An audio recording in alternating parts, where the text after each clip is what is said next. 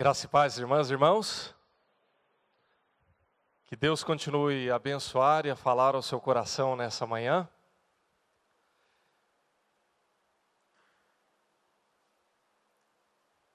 Chegamos, né? Chegamos ao dia da Páscoa.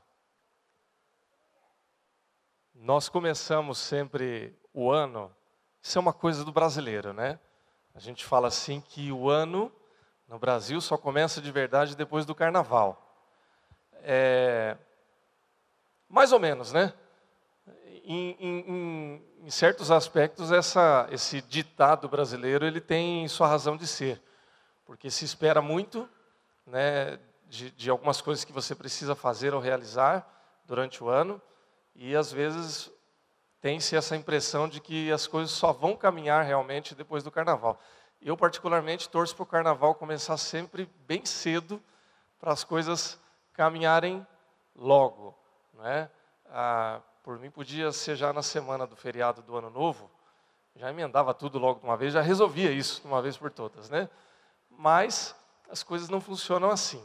Mas por que, que eu estou falando do carnaval? Porque nós temos um período que depois vai é, chegar até a etapa a qual nós conhecemos como a Semana da Páscoa, ou Semana da Paixão, que é o momento em que nós estamos celebrando aqui nesse domingo, ou seja, estamos aqui celebrando, recordando e agradecendo a Deus pela Páscoa, pela ressurreição do nosso Senhor Jesus Cristo. Então, se a gente pensar no nosso calendário litúrgico, nós no domingo passado tivemos o Domingo de Ramos, né, que é a lembrança da entrada triunfal do Senhor Jesus em Jerusalém, quando ele é celebrado, comemorado, homenageado, justas homenagens, nós cremos, porque nós sabemos de quem nós estamos falando, nós estamos falando do Senhor Jesus Cristo, nosso Salvador, mas conhecendo também um pouco da história dos evangelhos, nós conhecemos também o desfecho dessa entrada, né? Jesus foi celebrado tanto por pessoas que o reconheciam como um mestre, como alguém muito especial. Muitos dos que estavam com Jesus o chamavam de filho de Deus, reconheciam e declaravam com a sua boca isso. Havia também um cordão de bajuladores que estavam ali com Jesus, na minha mente passou uma outra expressão, mas não é propício falar aqui. Né? Então vamos usar a expressão bajuladores, é, para bom entendedor, um pingo é letra. Né? Então é, é ali onde Jesus estava caminhando e ele chega até Jerusalém. Alguns dias depois, na sexta-feira, ele passa provavelmente por um dos julgamentos mais rápidos da história, um julgamento que, num, numa leitura jurídica da época, foi ilegal, porque foi feito às pressas, na casa do sacerdote, à noite, num horário em que não poderia se realizar, num local inadequado, é, para resolver logo a situação, né? Muito parecido com o que a gente, infelizmente, tem visto aí nos dias de hoje ainda, né? Algumas decisões jurídicas sendo tomadas fora do contexto normal ou tradicional. Mas isso é uma outra história, né? Só para lembrar que o mundo é assim desde sempre e Jesus, quando se encarnou para nos salvar, ele se colocou no mundo. Ele veio ao mundo para nos salvar. O mundo não o reconheceu como de fato quem ele era, mas assim é que ele se encarnou. Ele veio como Deus, se encarnou como homem e se apresentou neste mundo para viver entre os homens, para viver entre a humanidade e para dar a sua vida em favor de toda a humanidade, porque ele amou a todos. Você crê nisso, meu irmão? Esse é o mistério do amor e da graça de Deus. Então ele morre na sexta-feira, ele é julgado, ele é, é condenado, ele é humilhado, é espancado e por fim ele é crucificado e morre, é sepultado. E no terceiro dia, no domingo pela manhã, o domingo de Páscoa, a Páscoa que era a celebração dos judeus, desde os tempos do Antigo Testamento, com a saída do povo do Egito, ganha um significado muito maior, muito mais importante. Se o significado da Páscoa judaica tinha a ver com a libertação do povo, por meio do poder e da graça de Deus, direcionando Moisés para isso, Jesus, ele representa um novo e superior Moisés, que traz a libertação da escravidão para o povo, mas não apenas uma libertação é, da escravidão física ou condicional, geográfica, mas a escravidão do pecado e da morte, que agora representa a liberdade e a vida eterna. Então, é isso e muito mais que nós estamos aqui celebrando e cantando a Deus nessa manhã, e é o grande privilégio que nós temos de conhecer essa história, e não apenas de conhecer, mas de fazer parte dessa história. Uma vez que nós temos Cristo como nosso Salvador, que nós temos Cristo como nosso Senhor, que nós temos o Senhor Jesus como aquele que deu a vida por nós, que ressuscitou ao terceiro dia e nos deu esse privilégio de também em Cristo podermos ressuscitar com Ele. Essa é a grande alegria e esse é o cerne, o centro da mensagem do Evangelho, que passa pela cruz do Senhor Jesus, que representa a morte, o sacrifício e a sua ressurreição. Eu quero convidar você para ler um texto da palavra de Deus que está no Evangelho de Lucas, no capítulo 24, o mesmo capítulo que já foi lido aqui no início deste culto, na abertura, mas a partir do versículo 36 agora,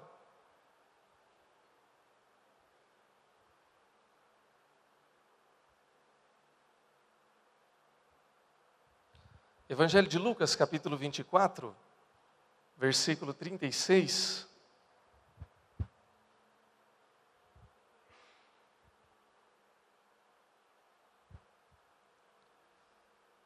O texto da palavra de Deus diz assim: Enquanto falavam sobre isso, o próprio Jesus apresentou-se entre eles e lhes disse: Paz seja com vocês. Eles ficaram assustados e com medo, pensando que estavam vendo um espírito. Ele lhes disse: Por que vocês estão perturbados? E por que se levantam dúvidas em seus corações? Vejam as minhas mãos e os meus pés. Sou eu mesmo. Toque-me e vejam. Um espírito não tem carne nem ossos, como vocês estão vendo que eu tenho. Tendo dito isso, mostrou-lhes as mãos e os pés. E por não crerem ainda, tão cheios estavam de alegria e de espanto, ele lhes perguntou: Vocês têm aqui algo para comer? Deram-lhe um pedaço de peixe assado. E ele o comeu na presença deles e disse-lhes: Foi isso que eu lhes falei, enquanto ainda estava com vocês. Era necessário que se cumprisse tudo o que a meu respeito estava escrito na lei de Moisés, nos profetas e nos salmos. Então lhes abriu o entendimento para que pudessem compreender as Escrituras e lhes disse: Está escrito que o Cristo haveria de sofrer e ressuscitar dos mortos no terceiro dia, e que em seu nome seria pregado arrependimento para perdão dos pecados a todas as nações, começando por Jerusalém. Vocês são testemunhas destas coisas. Eu lhes envio a promessa de meu Pai. Mas fiquem na cidade até serem revestidos do poder do alto.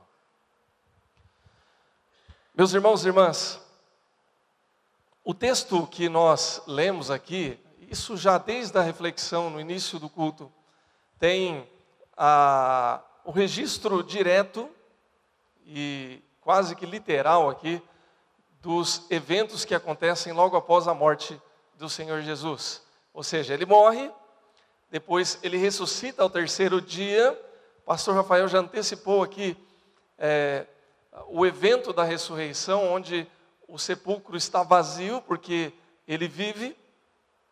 Nós temos, depois de algumas passagens ali, o Senhor Jesus aparecendo para os discípulos no caminho de Emaús, onde ele é, tem aquela experiência, nós vamos falar um pouquinho mais adiante sobre essa experiência. E depois, os discípulos ainda estão comentando a respeito dessas coisas, porque tudo isso está acontecendo no domingo ainda. É tudo muito recente. É tudo meio que imediato. Eles não tinham, obviamente, as redes sociais como nós temos, né? Porque senão era. O pessoal ia gravar um vídeo ali, já ia publicar nos grupos, né? Não foi isso que aconteceu, mas é, os rumores estavam ali vívidos, né? Naquele misto de, de emoções, de sentimentos e, e, de, e de informações. O fato é que os discípulos ainda estavam conversando entre si mas estavam ali num ambiente é, bastante, vamos dizer assim, tenso, de medo, de espanto, porque, veja, dois dias e meio, três dias antes, Jesus tinha sido morto, tinha sido julgado, tinha sido, tinha passado por todo aquele trauma e é, não se assimila tão facilmente, tão rapidamente eventos dessa natureza. E de repente alguém está dizendo: olha, ele não está lá. As mulheres passaram por lá e dizem que ele ressuscitou. E Pedro já ouviu falar disso também. E Pedro está ali na reunião, ele fala assim: eu não vi, mas pelo que falaram, parece que o negócio é sério. E aí, de repente, Jesus aparece no meio deles e diz: paz seja convosco. Irmãos e irmãs, a experiência em si já era altamente impactante. É, a situação ali já era bastante é, controversa, para dizer no mínimo. Né? Era, obviamente, como o texto diz, é, gerou entusiasmo nos discípulos, gerou comoção, é, gerou uma série de, de, de sentimentos, mas ah, o fato é que, fundamentalmente, tudo aquilo que eles estavam vivenciando ali e experimentando tinha a ver diretamente com a presença de Jesus. Você pode traduzir ali é, aquelas emoções, aquelas sensações, aquelas experiências da maneira que você quiser. Talvez o texto não, não diz isso literalmente, mas se a gente explorar um pouquinho algumas das expressões aqui, emoção, espanto, medo, que são algumas palavras que a gente vê aqui no texto, você pode imaginar que talvez alguém ali tenha chorado, que alguém ali tenha ficado meio que escondido. Eu, por exemplo, se eu fosse Pedro ali, eu ia ficar meio de.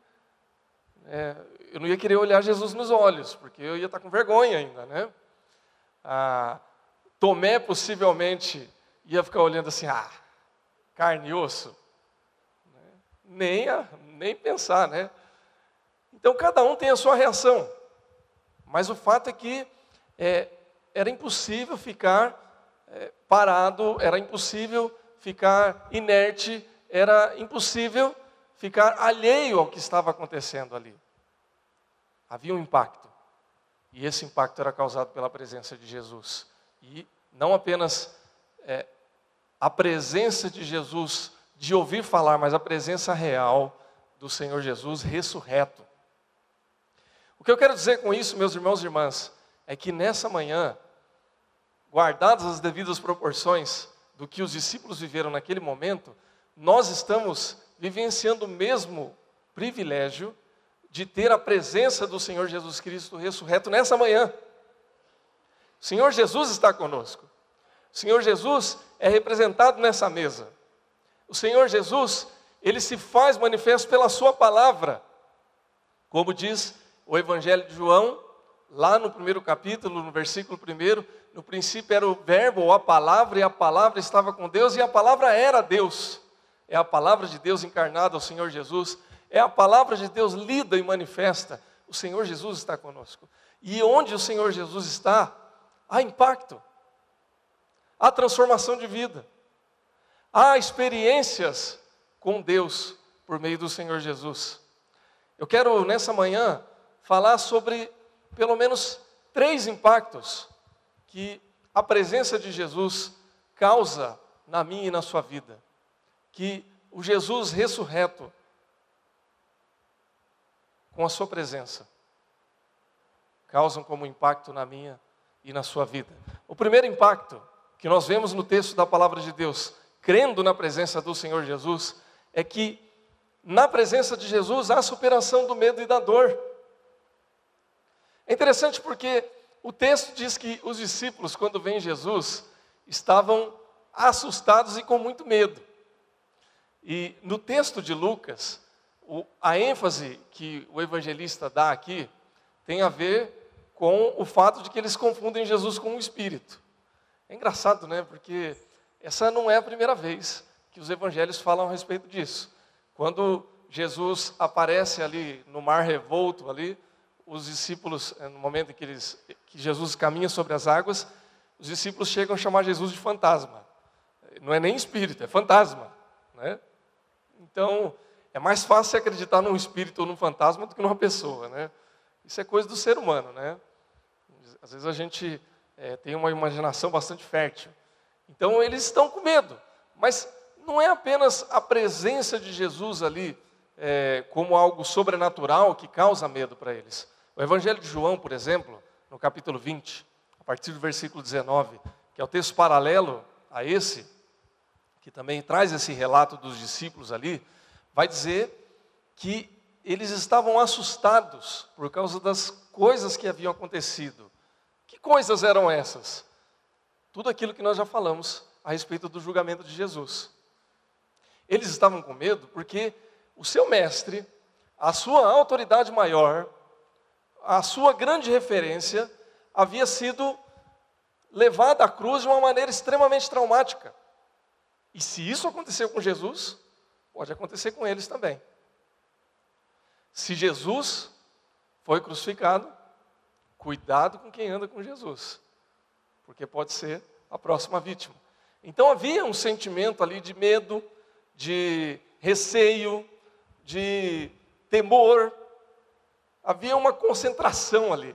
Né? Imagino que o ambiente ali tinha um aroma do medo ali, naquele lugar, por tudo aquilo que havia acontecido. Por exemplo, nós já falamos que Jesus foi julgado de uma maneira injusta, precipitada, é, armada, né, ilegal. Quantos sentimentos Jesus possivelmente passou ali? Ele foi rejeitado, inclusive pelos seus. Ele foi humilhado. Riram na cara de Jesus, chamaram ele de mentiroso, de embusteiro. Essa é uma das traduções que a gente encontra aqui no Almeida. Ah, muitas pessoas deram as costas para Jesus, inclusive seus discípulos, na hora mais escura da sua vida. Se a gente for ver, por exemplo, algumas horas antes da morte de Jesus, ele chama os discípulos para orar com ele, e nem isso os discípulos conseguem fazer. Ou seja, foi um momento muito duro da vida de Jesus, e quando ele finalmente é preso para ser julgado, ele apanha. As pessoas cospem no rosto dele. Chega um momento que eles colocam um pano no seu rosto, começam a dar socos no seu estômago, na sua barriga, e provocam ele e dizem assim: Você não é profeta? Profetiza quem está batendo em você.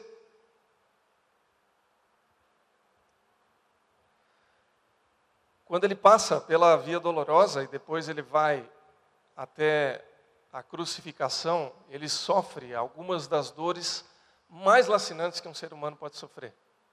Há toda uma descrição sobre o sofrimento físico que a cruz causava, por isso que as pessoas tinham tanto medo da cruz.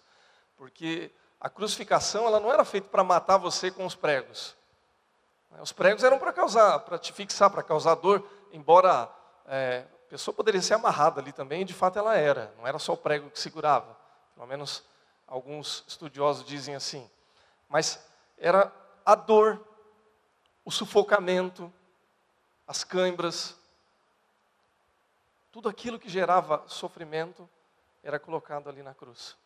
E se, depois de uma determinada hora, a pessoa não viesse a óbito, então eles quebravam as pernas do crucificado, para que então, pela dor da cruz, da, da, das fraturas, e pela falta de sustentação do corpo, a pessoa viria então a falecer. Quando Jesus estava já morto, eles quiseram conferir e alguém faz menção, vamos quebrar as pernas dele logo para que ele venha a morrer e a gente possa então tirá-lo dali.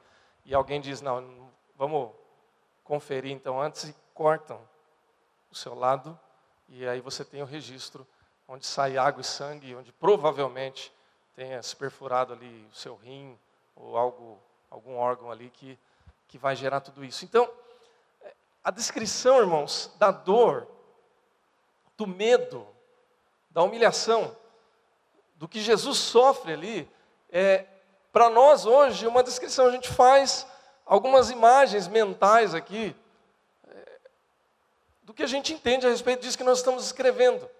Só que o que nós estamos falando aqui, os discípulos viram e Jesus sentiu na sua carne, na sua pele.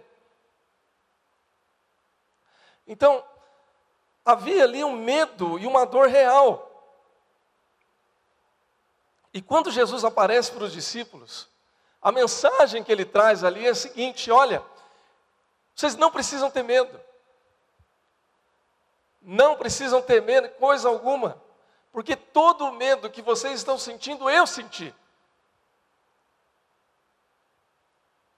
E não apenas senti todo o medo, mas experimentei toda a dor que porventura vocês estejam sentindo.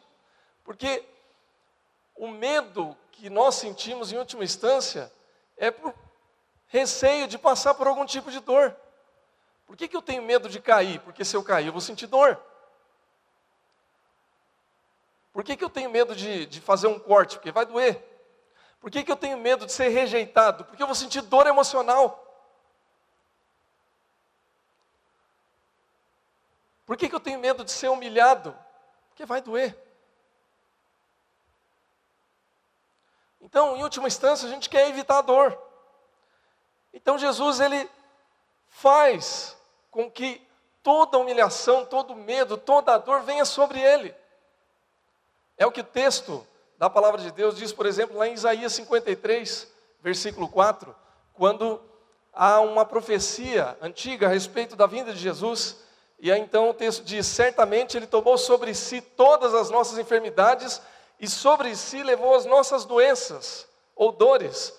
Contudo, nós o consideramos castigados por Deus, por Ele atingido e afligido.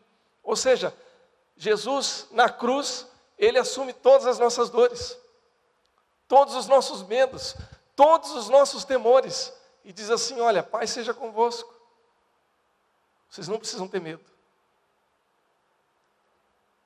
vocês não precisam temer coisa alguma. 1 João 4,18 diz isso, que no amor não existe medo. Antes, o perfeito amor lança fora todo medo. Em Cristo, nós não precisamos temer coisa alguma. Você crê nisso, meu irmão? Muitas e muitas vezes nós padecemos por medos, por receios, por dores que acompanham a gente por muito tempo. E, irmãos, deixa eu dizer uma coisa para você entender, para que não fique apenas na teoria do que nós estamos dizendo aqui. Qualquer dor que você sinta é real por mais que ela não aconteça de fato. Que a dor bate aqui. Talvez você tenha medo de algo que nunca vai acontecer de fato. Às vezes é um medo é, é de coisas que não vão se, se concretizar. Mas está doendo. Está te perturbando. Há dores que vêm de coisas que já aconteceram. E você não consegue se livrar dessa dor, não consegue se livrar desse medo. E Jesus está dizendo: olha, toda enfermidade, toda dor, todo medo foi colocado lá na cruz. Eu assumi para mim tudo isso. Você não precisa temer mais. Portanto, o primeiro impacto da presença de Jesus na nossa vida, no nosso meio, na nossa família, na nossa caminhada, é o impacto da graça de Deus, que tira de nós todo o temor toda a dor. Mesmo que você sinta medo, ou que você sinta dor, meu irmão, minha irmã, E eu volto a repetir: o seu medo e a sua dor, eu respeito, porque é real. Eu também tenho medo, eu também sinto dor, porque eu sou homem, como cada um de nós aqui é um ser humano. Mas cada vez que nós apresentamos o nosso medo e a nossa dor para Jesus, quando Ele está conosco, Ele tem o poder de tirar tudo isso de nós, trazer para si. E se você apresentar o seu medo e a sua dor, e depositar aos pés da cruz do Senhor Jesus, Ele pode aliviar o seu fardo, transformar a sua vida, mudar a sua história. Amém, irmãos? O segundo impacto da presença do Senhor Jesus é que aonde está o Senhor Jesus ressurreto, a paz e perdão. É interessante porque Jesus, quando encontra os discípulos, ele saúda eles dizendo assim: paz seja convosco. No texto de Lucas ele diz isso uma vez, no texto do Evangelho de João ele diz isso por duas vezes: paz seja convosco. Essa declaração de paz, irmãos, era um cumprimento, é, vamos dizer assim, era um cumprimento especial, mas um tanto quanto normal na época. Se você chegava num ambiente, numa casa em que havia um bom relacionamento, em que havia estima entre as pessoas, era comum que você chegasse declarando paz e apresentando paz para as pessoas. Mas era também uma forma de declarar o perdão e de esquecer qualquer tipo de desavença que porventura você tivesse com alguém. Quando você chegava e declarava paz para essa pessoa, você estava dizendo assim: Olha, eu venho em paz. Está parecendo frase de filme de ficção, né? Eu vim em paz. Jesus chega e declara a sua paz para os discípulos. Há algo de muito sério nisso, porque é, eu brinquei ainda há pouco que se eu fosse Pedro eu ia ficar escondidinho num cantinho, porque de todos os discípulos que abandonaram o barco, vamos dizer assim, para Pedro a coisa foi mais pesada. Porque Pedro, quando ainda andava com Jesus antes da crucificação, ele dizia que jamais abandonaria o Mestre. E Jesus profetizou e disse: Olha, você vai me abandonar. Tanto você vai me abandonar que você vai me negar. Três vezes. E quando isso vem acontecer de fato, quando Jesus já está ali sendo julgado, e aí o galo canta pela terceira vez, Jesus cruza os olhos com Pedro. E ele diz assim: Eu não falei para você que você ia me negar? E o texto diz que Pedro chora copiosamente, ou, dependendo da tradução, chora amargamente. Um choro doído, de arrependimento. É o tipo de choro que você quer deitar no chão e, e como diz o mineiro, né, chorar largado você fica ali inconsolável. Essa foi a situação de Pedro. E se Jesus não fosse quem ele era, se Jesus fosse como talvez algum de nós, é, ou como cada um de nós, nós poderíamos guardar raiva, rancor. Jesus poderia chegar na casa e falar assim: está vendo? Vocês acharam que eu tinha ido embora, né? Estou aqui ainda. Agora vocês vão ver.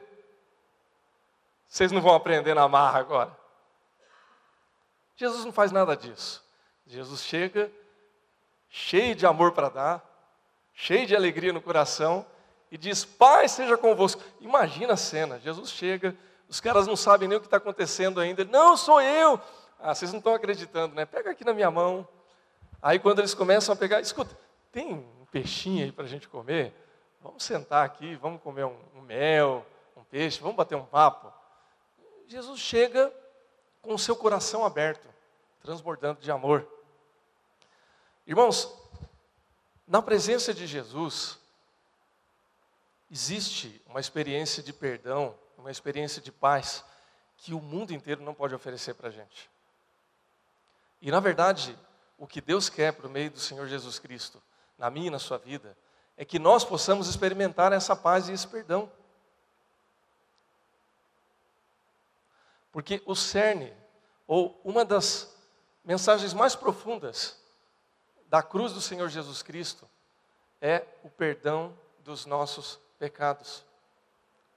Quando Jesus se entregou, morreu pelos nossos pecados, quando Jesus foi crucificado, ele de uma só vez assumiu sobre si todos os nossos pecados. E quando nós estamos falando de pecado, nós estamos dizendo o seguinte: todas as ofensas que nós cometemos contra Deus. Porque esse é o significado do pecado. O que é o pecado? É você transgredir as leis de Deus, é você ofender o caráter de Deus, é você ir contra o amor de Deus. O amor de Deus está aqui, quando você peca, você está dizendo, não quero. E aí vem a graça de Deus com a cruz de Jesus, te abraça e me abraça e traz de volta. E diz, mas eu te perdoo. Ah, mas eu fiz isso. Não tem problema, deixa para lá. Eu te perdoo. E aí, como diz o próprio Senhor Jesus, vai e não peques mais. É o que ele diz. Então, quando Jesus chega na presença dos discípulos, ele está ensinando isso para eles não apenas de discurso ou de palavras, mas de fato. Ele está dizendo: olha, vocês eram meus amigos e continuam sendo. E aí talvez alguém diga assim: ah, mas o senhor tem certeza? O senhor não está magoado por a gente ter corrido, abandonado o senhor, deixado o senhor morrer lá? Olha, vamos comer um peixe? Vamos sentar na mesa aqui? Vamos seguir em frente? Irmãos, não há como nós falarmos de fé cristã, não há como a gente dizer que é crente de verdade se a gente não aprende o significado do perdão. Não dá.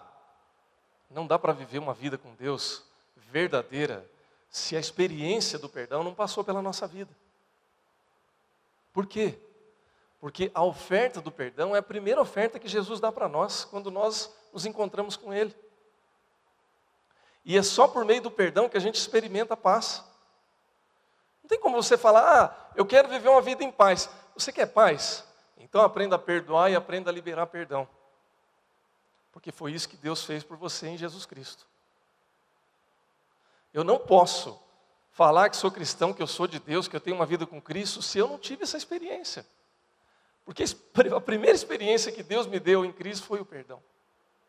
E depois porque eu fui perdoado por Deus em Cristo Jesus, eu aprendi a perdoar e aprendi a ser perdoado também e aprendi a me perdoar.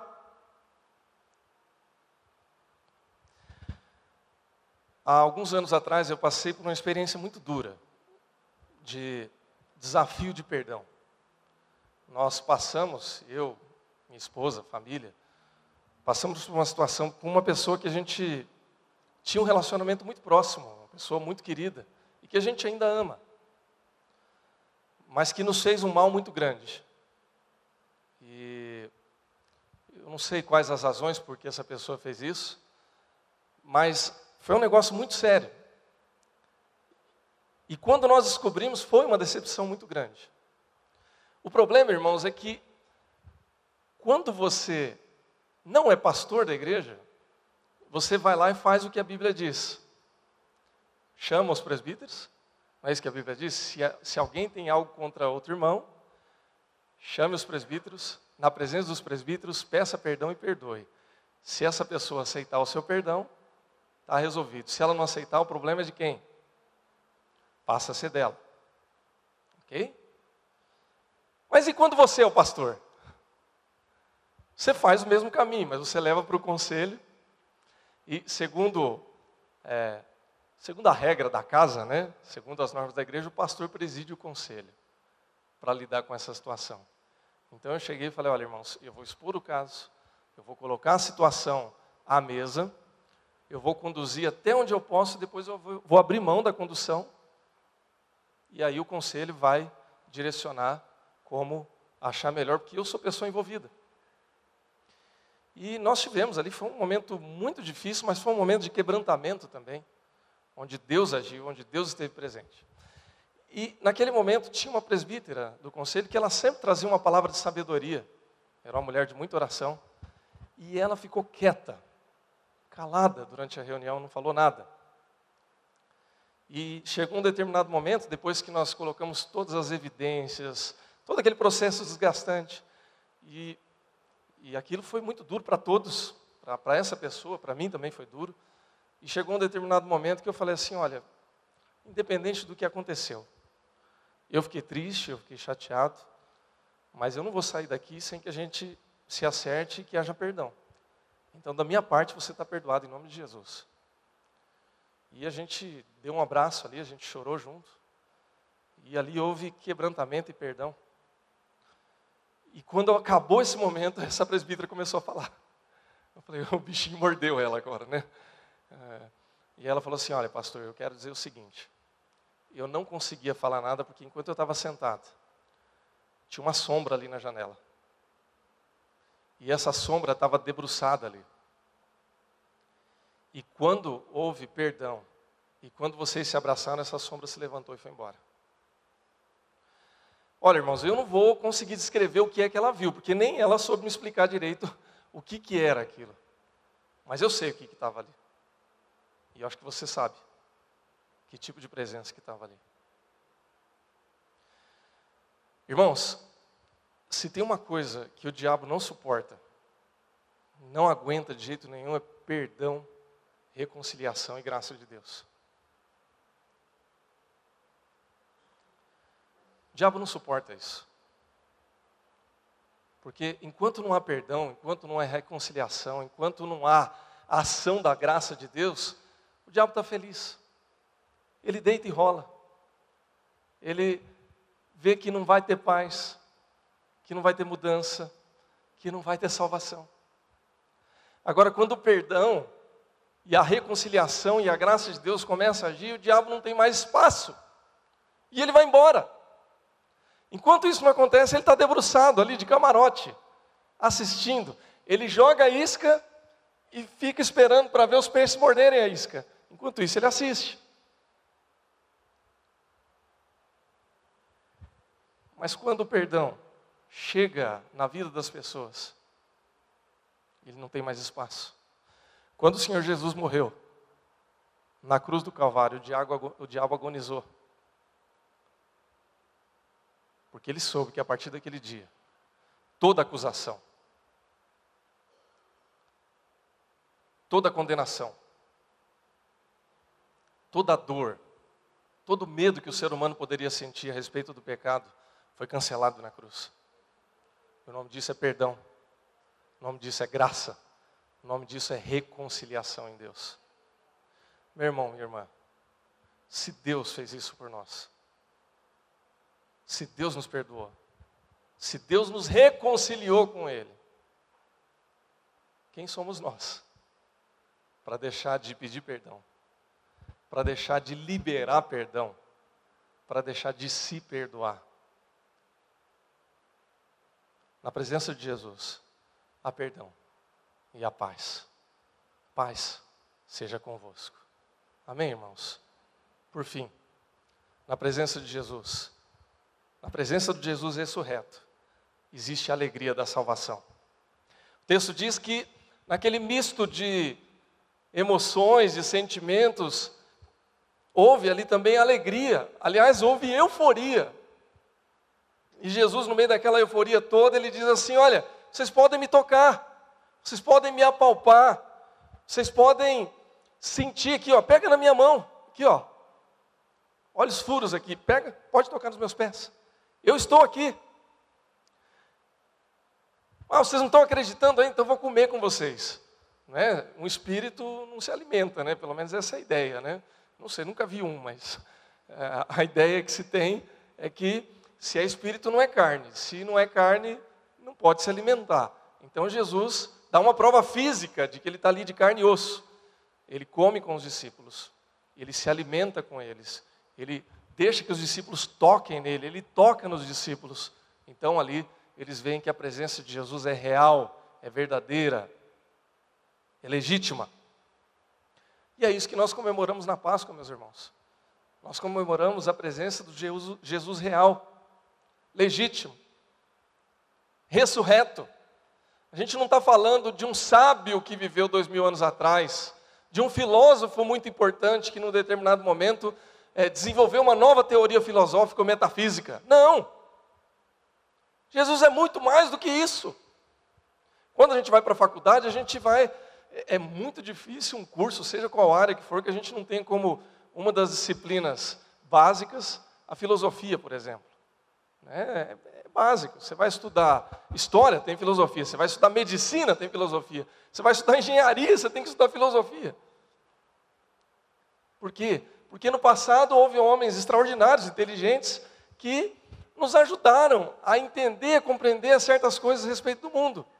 Mas Jesus é muito mais do que isso. Ele não é só um teórico ou um sábio que inaugurou uma nova doutrina filosófica ou uma nova ideologia de pensamento, não. Jesus Cristo é Deus ressurreto. Ele ressuscitou. Ele venceu a morte. Ele nos deu a alegria da salvação. E é isso que a gente está celebrando hoje. Porque Ele vive, eu e você vivemos também. Já vivemos hoje. E vamos viver por toda a eternidade. Isso é motivo de alegria, irmãos. De celebração. De comemoração. Ontem, irmãos, eu gritei gol. Desculpa os corintianos, mas eu gritei alto. Tive até que segurar minha mulher porque ela queria gritar na janela. Ela nem palmeirense é. Mas, irmãos, eu confesso que celebração por celebração eu tinha que estar dando um grito, é agora. Que o grito mais alto de celebração, de comemoração que você dá no estádio é pequeno, é minúsculo, perto da alegria e do êxtase que a gente deve sentir pela celebração da salvação em Cristo Jesus. Aqui que a gente deveria estar dando um grito, né? Louvado seja Deus, irmãos. Pode aplaudir o Senhor Jesus. Que Ele merece. Ele merece o nosso grito. Ele merece o nosso aplauso. Aqui é o dia da celebração. A vitória de Jesus sobre a morte. Nós temos estudado no conselho esse ano um livro de um pastor norte-americano chamado Tim Keller. O nome do livro é Igreja Centrada. Um livro se você tiver interesse, eu recomendo. Ele é um pouco denso, mas ele é muito bom, muito instrutivo. E nós, há poucos dias, estudamos um capítulo que fala sobre a conversão não apenas do intelecto, mas do coração. E uma das coisas que ele fala, baseado no texto de Romanos capítulo 10, versículos 9 e 10, eu vou ler, você pode depois conferir, diz assim, e você conhece esse texto. Ele diz: Se você confessar com a sua boca que Jesus é o Senhor, e em seu coração você crer que Deus o ressuscitou dentre os mortos, você será salvo. Porque com o coração se crê para a justiça, e com a boca se confessa para a salvação. A questão, irmãos, e aí ele enfatiza isso, é que nós somos muito racionais. E, em parte, essa é a tradição da nossa igreja. Né? A gente estuda, e isso é bom, isso não é ruim. A gente valoriza muito o conhecimento intelectual da palavra de Deus, e isso é bom, porque a gente não é levado por qualquer vento de doutrina. Mas o problema que ele levanta nesse texto, e eu concordo com ele nesse sentido, é que muitas vezes a gente faz um compêndio, uma, uma doutrina, uma compreensão intelectual dessa verdade bíblica, e muitas vezes a gente não deixa que a expressão do coração dessa verdade bíblica vá adiante. O que, que eu quero dizer com isso? A gente entende. Então eu chego para alguém e digo: se você crê em Jesus Cristo como Senhor e Salvador da sua, da sua vida, e você confessar publicamente, você é salvo. A pessoa diz: só isso? Falo, é, só isso. E a pessoa crê, ela entende, e ela diz: Olha, eu creio em Jesus. Ok. E o coração? Coração, irmãos, no mundo bíblico, na compreensão bíblica de mundo, lembra que nós estamos na era da pré-medicina moderna, bem antes. Né? Eles entendiam que tudo estava baseado no coração. As emoções, os sentimentos, ah, o intelecto, a razão, o raciocínio, tudo estava no coração. Então, quando a gente fala do coração aqui, nós estamos falando do ser humano integral. Ou seja, A alegria da salvação, ela é expressa não apenas pela razão, mas também pelo ser humano todo. Isso significa que a nossa experiência com Cristo deve ser uma experiência que ferva o nosso coração, que deixa a gente entusiasmado. Se a gente for ler o texto do próprio capítulo 24, eu citei aqui no início a respeito dos discípulos no caminho de Emaús, o que, que acontece com aqueles discípulos? Eles estão andando com Jesus, ainda no dia da ressurreição, Jesus aparece para eles, eles olham e não reconhecem Jesus. Engraçado, né? Porque eles confessavam Jesus como Senhor. Razão. Mas eles não conseguem reconhecer. Só que enquanto eles estão andando com Jesus, o coração deles começa a queimar, começa a arder. E aí, quando eles sentam para comer com Jesus, vê como comer é bom, irmãos? Uma mesa cheia e farta é sempre boa, né? Por isso que Jesus chama ali um peixe, um mel também, sempre bom. E aí, então, eles começam a comer com Jesus, e quando eles começam a comer, Jesus começa a ministrar o coração deles, eles reconhecem Jesus. E aí, Jesus, então, desaparece da presença deles. Ah, por quê? Porque Jesus tinha mais o que fazer, irmãos. Ele tinha outros discípulos para encontrar ali, né? O tempo era curto né? senão a gente não estava falando desse texto aqui hoje. Né? Então, a expressão deles é a seguinte: olha, nós não reconhecemos o Mestre porque enquanto nosso coração ardia. Então é essa expressão da presença de Jesus. Irmãos, a gente pode falar muito a respeito de Jesus. Existem toneladas de livros que falam sobre Jesus. Aliás, existem professores que falam muito bem de Jesus. Mas Falar é importante, conhecer é importante, mas o fundamental é que essa, esse entendimento, esse conhecimento passe pelo nosso coração e que isso se torne uma experiência real. E é por isso que Jesus então começa a falar e explicar. Ele vai para o intelecto dos discípulos, depois ele diz: Olha, era necessário que eu passasse por tudo isso, como dizem os profetas e tal. Agora eu estou preparando vocês. Um outro paralelo desse texto diz que eles são revestidos de poder para quê? Para anunciar a salvação. Meu irmão, minha irmã, eu quero encerrar essa reflexão fazendo esse desafio para mim e para você, para que você deixe que a presença de Jesus queime o seu coração, que você sinta a presença de Jesus te ardendo por dentro, de tal maneira que você chegue na sua casa entusiasmado pela presença de Jesus, e que você não deixe que essa chama que essa presença seja apagada da sua vida. Porque a base de todo avivamento, meu irmão, minha irmã, seja ele individual ou coletivo, é essa experiência da presença de Jesus. Quando a gente deixa que apenas o discurso de Jesus faça parte da nossa vida, a gente não deixa de ser crente, mas a gente começa a esfriar. Aí a gente começa a relativizar o perdão a gente perdoa só aquilo que é conveniente. A gente deixa de investir na obra e no chamado de Deus para a nossa vida, a gente faz só aquilo que é bom, aquilo que dá, aquilo que é possível. E aí que a gente começa a deixar de ir na igreja, a gente começa a deixar de orar, a gente começa a deixar de ler a Bíblia. Porque a gente só faz isso para valer, sem ninguém ficar mandando, não é? quando queima nosso coração. Eu quero convidar você para orar nesse instante, meu irmão, minha irmã. Coloque-se em pé.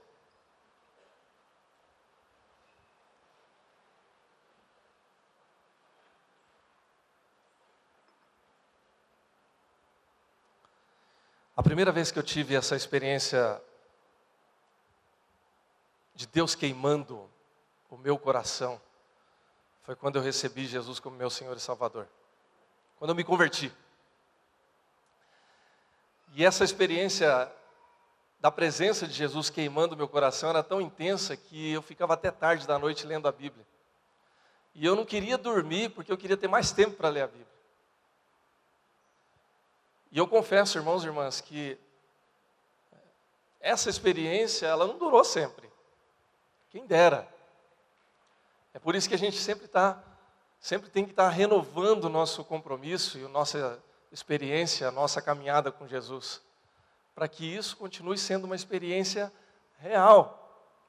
Porque se a experiência da presença de Jesus na nossa vida, na nossa mente, no nosso coração, ela for real, verdadeira, vai haver paz, vai haver perdão, toda dor vai ser cancelada, todo medo vai ser dissuadido, vai ser afastado. Não é que a gente vai deixar de ter medo, ou que as coisas não vão machucar a gente, ou que não vai haver necessidade de perdão e de perdoar. Essas coisas vão continuar acontecendo. Mas se há a presença do Jesus ressurreto na nossa vida, a gente aprende a lidar com isso. E a nossa vida é transformada. Nós vamos orar nesse instante. E eu quero convidar você para orar comigo. Eu não vou fazer uma oração aqui simplesmente de intercessão. No final nós vamos fazer isso. Mas eu quero convidar você para que você ore individualmente na presença do Senhor Jesus.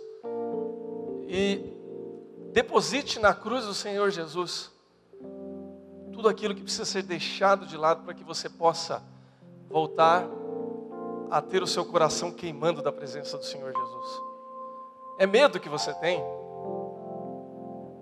Dê nome ao seu medo nessa manhã e fale para o Senhor Jesus: Senhor, eu tenho medo. Ou eu tenho mágoa tenho tristeza, eu tenho dor, eu tenho raiva, eu tenho saudade. Seja o que for, entregue aos pés do Senhor Jesus nessa manhã e, após entregar, peça para que a paz do Senhor Jesus venha sobre a sua vida, para que você experimente a presença do Senhor Jesus queimando na sua vida. Lembre-se, Ele está aqui hoje. Ele se faz presente no nosso meio. Se você tiver necessidade de pedir perdão para Deus, peça perdão. Se você precisar se perdoar e você não consegue se perdoar por alguma coisa que quer que seja, peça para que Deus te dê esse perdão. Se você precisar pedir perdão para alguém, faça isso. Peça perdão primeiramente a Deus e se você tiver a oportunidade de encontrar com essa pessoa, faça isso hoje ainda. Deixe que Deus transforme a sua vida. Feche seus olhos, vamos orar. Pai, nós queremos colocar a nossa vida no teu altar e pedir, ó Pai, que a tua presença continue a incendiar a nossa vida e os nossos corações. Senhor, nós não queremos, ó Pai, viver uma vida que não reflita a tua paz e a tua presença. Por isso, Senhor Deus, nos ajuda. Ajuda-nos, Senhor Deus, a depositar no teu altar, aos pés da cruz do Senhor Jesus, tudo aquilo que nos atrapalha no relacionamento com o Senhor. Pai, se há medo, se há mágoas, se há falta de perdão, se há saudade, se há pecado, seja lá o que for, ó Pai tua palavra diz que o sangue do Senhor Jesus cobre uma multidão de pecados. Tua palavra também diz que o Senhor Jesus assume o nosso fardo e deixa com que nós nos tornemos leves na tua presença. Por isso, Senhor Deus, todas as coisas que nós estamos declarando aqui na tua presença, que cada um dos teus filhos está orando aqui agora, Pai. Nós queremos que o Senhor Jesus tire dessas vidas tudo isso. E transforma-nos, Senhor Deus, em novas criaturas na tua presença. Que a presença do Senhor Jesus Cristo queime os nossos corações e as nossas vidas nesta manhã. E que esse sentimento, ó Pai, que essa experiência com o Senhor Jesus reavive a tua igreja, ó Pai. Reavive o nosso compromisso com o Senhor, o nosso relacionamento com Deus. Que possamos, ó Pai, ter um sorriso no nosso rosto um sentimento de alegria, ó Pai, de fazer parte do teu povo, porque esse verdadeiramente é o presente que o Senhor nos dá nesse domingo, nessa Páscoa, Senhor Deus. Abençoa o teu povo, ó Pai, nos abençoa, derrama a tua graça sobre nós, em nome do Senhor Jesus. Amém.